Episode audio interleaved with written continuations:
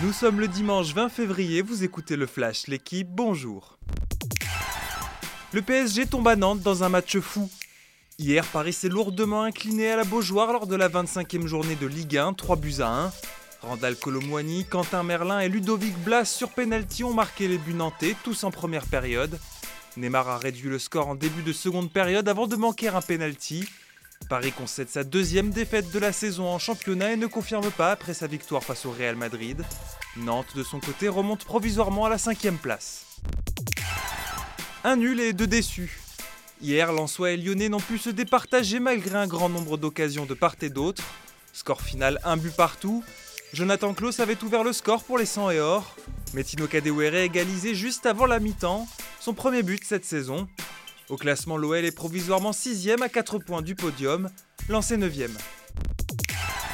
Au tournoi de France, les Bleus remercient Katoto. Hier à Caen, pour leur second match dans la compétition, les Françaises ont dominé le Brésil de buts à 1. L'attaquante du PSG a inscrit un doublé. Elle permet ainsi à la France de faire le plein avec deux victoires en deux matchs. Mardi, les joueuses de Corinne Diacre affronteront les Pays-Bas, vice-championnes du monde en titre. Un nul leur suffira pour être titré comme il y a deux ans. En top 14, Toulouse dégringole. Hier, les Toulousains ont concédé leur sixième défaite de rang en championnat sur la pelouse de Pau, réduit à 13 dès la 51e minute. Une série record pour le club, pourtant champion de France et champion d'Europe en titre. Toulouse est très handicapé par les doublons du tournoi des 6 nations et se retrouve privé de Dupont, Tamac ou Kroos entre autres. Aussi, ils ont vu Colby partir à Toulon et Kaino prendre sa retraite l'été dernier. De quoi expliquer en partie la faillite actuelle et peut-être remettre en cause une qualification dans le top 6.